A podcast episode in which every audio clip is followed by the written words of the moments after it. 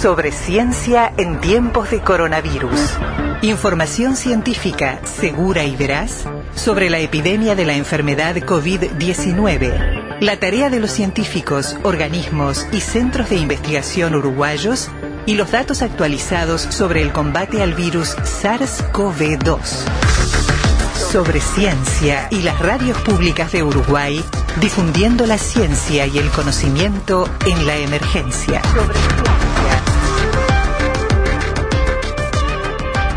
Estaba tratando de encontrar la fecha, no la tengo a mano, pero eh, fue hacía muy poquito que había comenzado el mes de febrero, eh, retomamos el ciclo 2020 sobre ciencia que había hecho en Impas durante enero y prácticamente eh, yo creo que fue la segunda o la tercera nota que hicimos eh, deteniéndonos en ese arranque en lo que había sido la noticia del verano, ¿no? Un virus que estaba complicando la cosa en China, eh, un coronavirus, no teníamos ni siquiera muy claro qué era un coronavirus, qué es lo que estaba pasando. Entonces le pedimos una mano a los científicos de nuestro país para empezar a entender de qué se trataba, ¿no? De qué estábamos hablando. Y en esa, en esa recorrida, en esa vuelta eh, conversamos con quien ahora está en línea telefónica y a quien vamos a saludar en apenas un instante, la doctora Adriana del Fraro, porque era de quienes ya traía una experiencia acumulada en tema de coronavirus. Mira, acá encontré la fecha, el 6 de febrero eh, la tengo agendada esa, esa conversación. Hablamos con Moratorio, Gonzalo Moratorio, hablamos con Adriana del Fraro, hablamos con eh, Matías, ahora se me fue el apellido, un investigador de la zona de Salto que también venía trabajando en coronavirus en bovinos, Matías Castells, y ahí entramos en tema y no hemos parado de hablar de coronavirus. Adriana del Fraro, ¿cómo andás? Buenas noches. ¿Qué tal, Gustavo? Buenas noches. Muchas gracias por, por estos minutos, por seguir hablando de coronavirus, qué más remedio, ¿no? Sí, parece que hace muchísimo, ¿no? Pero en realidad... Aparte estaba lejísimo, ¿no? Era, era bueno un tema que había que atender porque estaba ahí, la, había una preocupación global, pero era un problema de los chinos. Sí, bueno, ante estas ante estas cuestiones, este, uno en realidad no nunca sabe muy bien este cómo se van a desarrollar, ¿no? Sí, sí, estamos acá. Sí, exactamente. Pero, claro, de todos modos no visualizábamos un escenario de pandemia, de pandemia realmente planetario como el que todavía estamos atravesando, ¿no? Ni que íbamos a estar en julio y vamos a seguir con, con, lo mismo. Sin embargo, bueno, acá estamos. Ustedes generaron hace poco un seminario en el, grupo de universidades, las universidades del grupo Montevideo, eh, un enfoque desde la salud animal y la virología molecular, situación del COVID-19. Y me quería detener en eso porque no solo estamos hablando de este nuevo coronavirus, sino que además aparece en el horizonte otro virus que está circulando entre cerdos en China y que ha llamado la atención y está prendiendo alguna luz naranja. Así que vamos a ir por ese lado, Adriana, ¿te parece? ¿Cómo no? Bárbaro. Por lo pronto, ustedes en este evento de la semana pasada hicieron una puesta a punto importante con expertos de, eh, insisto, todas las universidades que pertenecen al Grupo Montevideo sobre todos los temas vinculados a salud animal, incluyendo hasta mascotas, ¿no? Eh, sí, te, te comento un poco la, este, de repente los, los oyentes no, no lo tienen este, muy presente, lo, lo, que es la Asociación de Universidades Grupo Montevideo. Está muy bien.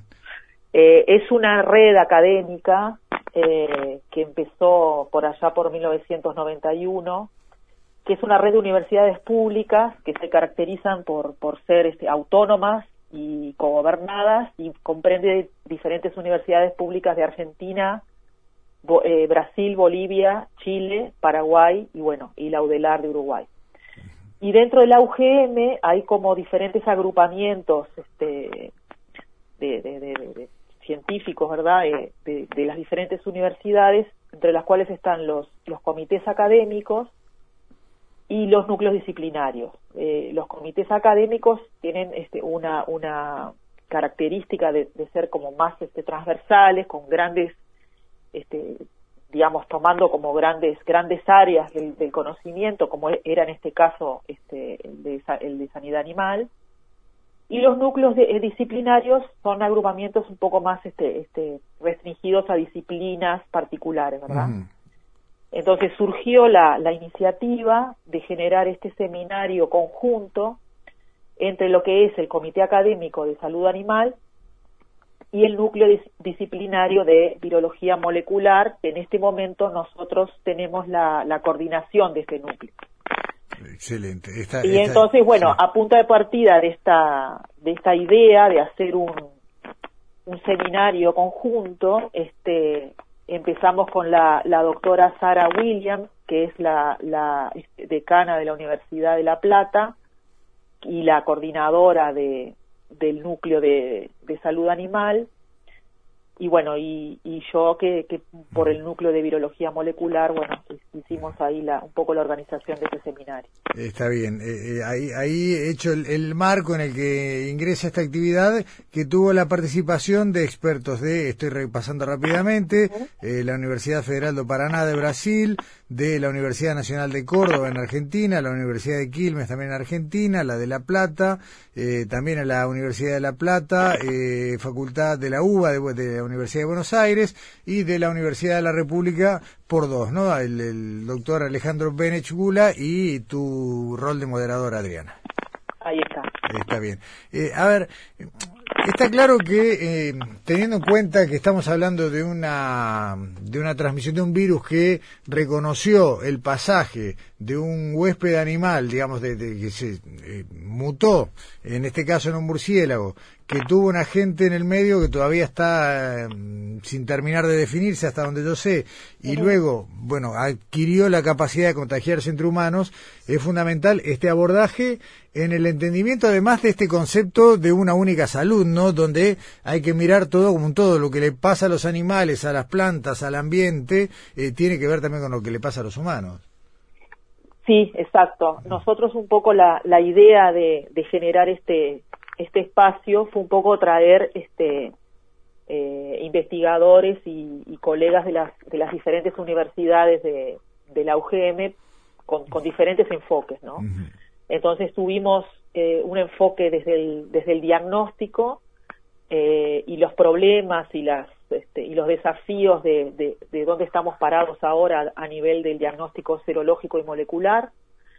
Eh, después tuvimos un enfoque desde, desde el estudio de, de, los, de las mascotas y de, y de otros animales, este, como pueden ser los camélidos, este, en, en, en dos regiones diferentes de Argentina. Eh, luego hubo una, una charla muy interesante de la doctora Goñi, de la, que, que se ha integrado, este, la Universidad de Quilmes se integró recientemente a nuestro núcleo de virología, donde ella hizo un, repaso de, del, del, rol de la, de la universidad pública en la pandemia, ¿no? Que va no solo, no solo desde, desde lo que es la, eh, la disciplina estrictamente, el apoyo al diagnóstico, etcétera, etcétera, sino otras acciones que se están haciendo desde la UNCI para este, apoyar a la población, desde este alimento, este, una, hay, incluso una, una este, eh, ellos elaboran alimentos enlatados, este, altamente nutritivos para apoyar a, las poblaciones en riesgo alimentario, por ejemplo, ¿no? Entonces, este, bueno, y después el otro abordaje muy interesante este, que fue por, por el lado de la doctora Gallego de la, de, la Universidad de Córdoba, es un trabajo muy importante que están haciendo ellos en cuanto a eh, las técnicas de neutralización eh, para poder seleccionar plasmas eh, destinados al, al tratamiento eh, de los pacientes, ¿no? Entonces, bueno, fue, fue un, un digamos, un conjunto de, de aportes bien este, diversos y creo que, que bueno que eso fue lo, más interesante de la de lo de, de esta propuesta que, que digamos que permitió tocar puntos este, diferentes enfoques, diferentes abordajes de esta misma problemática. Está, está bueno ese destaque que hacías y que corrió por cuenta de, la doctora Sandra Goñi. Eh, en nuestro país hay todo un esqueleto en cuanto a todo lo que se montó desde la, la elaboración de estrategias para eh, tener una capacidad de testeo correcta, las investigaciones en torno a, lo que es la, decodificación del virus para poder identificar genéticamente origen, los focos, los vectores, por los que ingresó la epidemia. La UDELAR, la universidad pública, está en el esqueleto de esto. Bueno, justamente, este, por suerte, este, tenemos una UDELAR amplia y diversa en cuanto a, a, los al expertise de, de, los docentes, de los investigadores, y bueno, este, tenemos este, desde los, los que hemos estado trabajando en cosas más este, más especializadas de, de virología pura, vamos a llamarle así, Sí. pero bueno, este tenemos desde desde este, colegas que están trabajando en, en cuestiones de, de, de- de desinfección, de este de la parte de ingeniería, de creación de equipamientos, este, por supuesto lo que es la, ha sido la, la, la manufactura y la puesta a punto de- de- del diagnóstico y la extensión de las capacidades diagnósticas con apoyo de, de la UDELAR.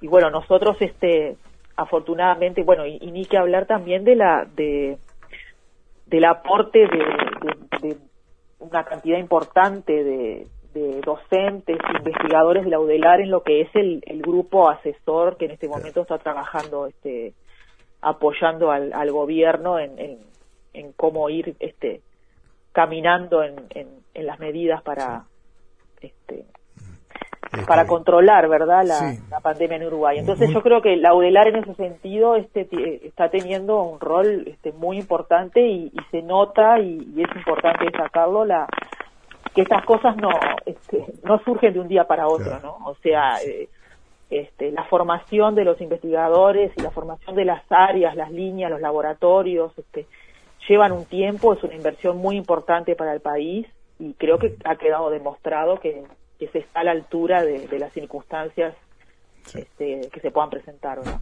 Eh, Adriana, eh, en los últimos minutos y con ganas de seguir esta charla un poco más, pero bueno, el tiempo es, el que tenemos, eh, te quería preguntar, como dije en la introducción, sobre qué han podido conocer, si es que han tomado contacto con algún material, digamos, de seriedad científica, sobre este nuevo virus eh, que, que lleva en su nombre las recordadas siglas H1N1, que tiene que, Mm.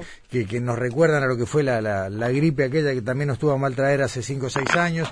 Eh, ¿Hay realmente una situación preocupante ahí o estamos hablando una vez más de, de una mirada mediática que está sobredimensionando una cuestión? Bueno, yo creo que ahora estamos todos este, asustados con las posibles pandemias y bueno, y nosotros que estamos del otro lado del mostrador hace, hace tiempo sabemos y la gente que trabaja en, en influenza, este, diga, sabemos que, que estos eventos cada tanto se dan y, y la vigilancia este, de, de la influenza a nivel mundial es, es una tarea que es permanente y el conocimiento de estas de estas variantes que, que pueden estar este, apareciendo y, y- y eventualmente circulando es es algo que, que se tiene todo el, todo el tiempo bajo la lupa, ¿no? Este, est- estos virus, tanto los virus de origen aviar como los, los la, la- la capacidad de, de, que aparezcan reordenantes con, con cierta propensión a, a- a- a rápidamente adaptarse al humano, es algo que nosotros conocemos en influenza desde hace mucho tiempo. Claro. y este y por supuesto que este, eso no quita la, la, la importancia el hecho de, digamos este no, no, no estoy tratando de, de minimizar sino que quiero decir que es algo que eh, es frecuente y, y cada tanto tiempo ocurre. Y recordemos que el virus influenza H1N1 pandémico del año eh, 2009 también era un triple reordenante.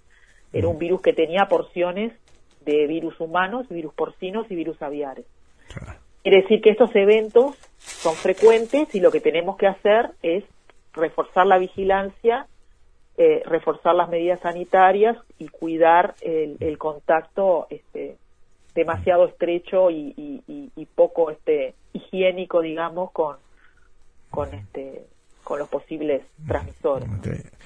Pasó, pasará y Sí. puede, y bueno, y no hay que asustarse, pero sí hay que andar precavido. Sí, hay que tener hay que tener el ojo bien bien abierto y, y bueno y seguir monitoreando la situación. Está bien, y eh, justamente ahí quería terminar y seguir confiando en que la mirada del sistema científico del país que sea, en este caso estamos hablando de algo que se detectó en China, pero eh, que el control o la detección temprana también es una herramienta.